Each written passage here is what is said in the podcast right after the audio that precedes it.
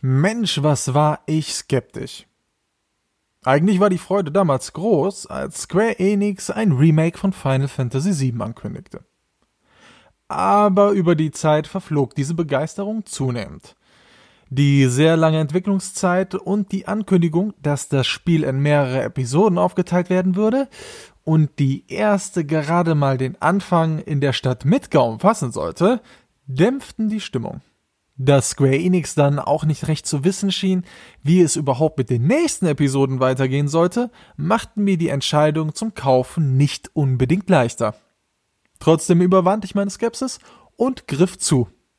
Wie sich herausstellte, die absolut richtige Entscheidung. Um direkt mal den Skeptikern den Wind aus den Segeln zu nehmen. Final Fantasy VII Remake ist ein komplettes Spiel. Ja, es mag nur den Anfang des Originals umfassen, aber die Geschichte wurde stark umgeschrieben und ausgebaut.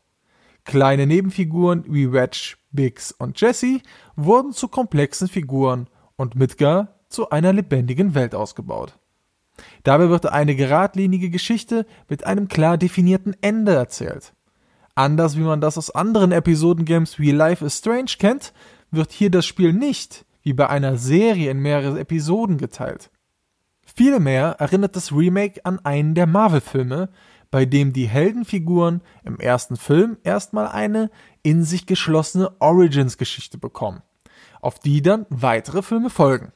So in etwa fühlt sich Final Fantasy VII Remake auch an. Aber zurück zum Wesentlichen. Einmal die Story für diejenigen, die das Original nicht gespielt haben. Ihr schlüpft in die Haut von Cloud Strife. Dieser noch recht junge Krieger gehörte einst zur Spezialeinheit Soldat des Großkonzerns Shinra, die er aus persönlichen Gründen verließ. Moment, hat er da gerade Konzern gesagt? Ja, hat er. Denn Final Fantasy VII spielt in einer Cyberpunk angehauchten Welt, in der Konzerne die Macht innehaben. Anders sieht es in der Stadt Midgar auch nicht aus. Dort fördert der Konzern den Rohstoff Marco, der zur Energiegewinnung Treibstoff und mehr verwendet wird. Leider töten sie damit den Planeten, was sie nur bedingt kümmert.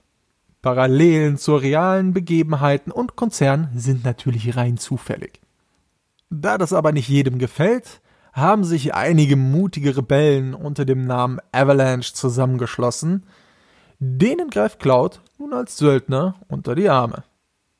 Fans des Originals wird freuen zu hören, dass Square Enix nichts an der Originalstory verändert hat. Zumindest nichts Gravierendes. Vielmehr wurde die Geschichte stark aufgefüttert und Plotholes geschlossen. Jedoch hat sich davon abgesehen so ziemlich alles verändert. Das Kampfsystem läuft nun in Echtzeit ab und erinnert stark an Final Fantasy XV. Auch wurde das Materiesystem deutlich überarbeitet. Jedoch ist das Remake weniger klassisches JRPG geworden, als es Puristen sich vielleicht gewünscht hätten. Zumindest kann man das Kampfsystem auf Runden basiert umschalten. Ich für meinen Teil habe mich aber sehr darüber gefreut, dass das Gameplay so stark modernisiert wurde. Es ist deutlich moderner als andere JRPGs und fühlt sich erfrischend westlich an. Das gilt vor allem für den starken Storyfokus. Denn die Inszenierung dieser sucht ihresgleichen.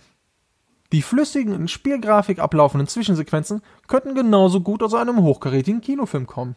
Und die tolle Grafik lässt die Szenen auch gleich passend aussehen. Besonders herausstechend sind dabei die Charaktermodelle der Protagonisten. Diese strotzen vor Details und wirken trotz der Anime-Anmutung sehr realistisch. Aber auch die einzelnen Gebiete, die man im Spiel entdeckt, wurden mit viel Liebe zum Detail sehr abwechslungsreich gebaut und das trotz dass das gesamte Spiel nur in der Stadt Midgar spielt. Leider schafft es das Spiel nicht die hohe Qualität durchgängig zu halten. So sind viele Texturen viel zu niedrig aufgelöst, was gerade in den tollen Zwischensequenzen störend auffällt.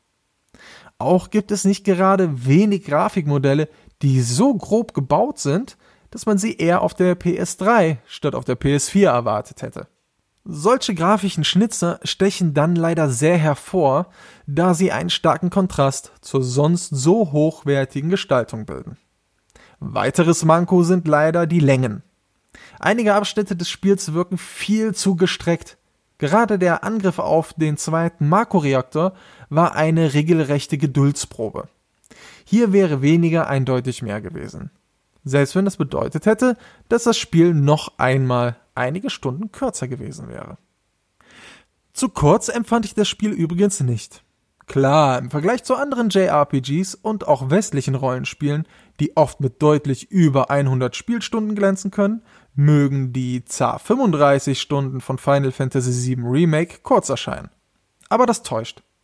Die Entwickler zeigen hier klar auf, dass es eben nicht immer eine große Open World und unzählige Collectibles braucht.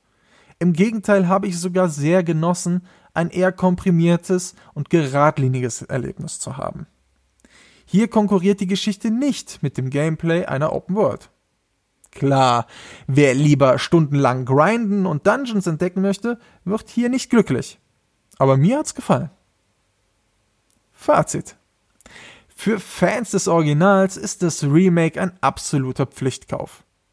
Vieles, was damals noch unserer Fantasie überlassen wurde, wird nun endlich auserzählt.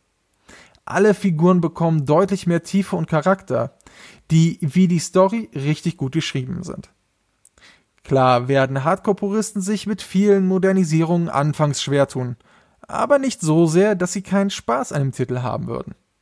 Final Fantasy VII Remake war ein wirklich emotionales und hochwertiges Erlebnis, bei dem man sich weniger Sorgen um die Aufteilung in mehrere Episoden machen sollte. Vielmehr ist es ein Grund, sich auf das zu freuen, was noch alles kommen mag.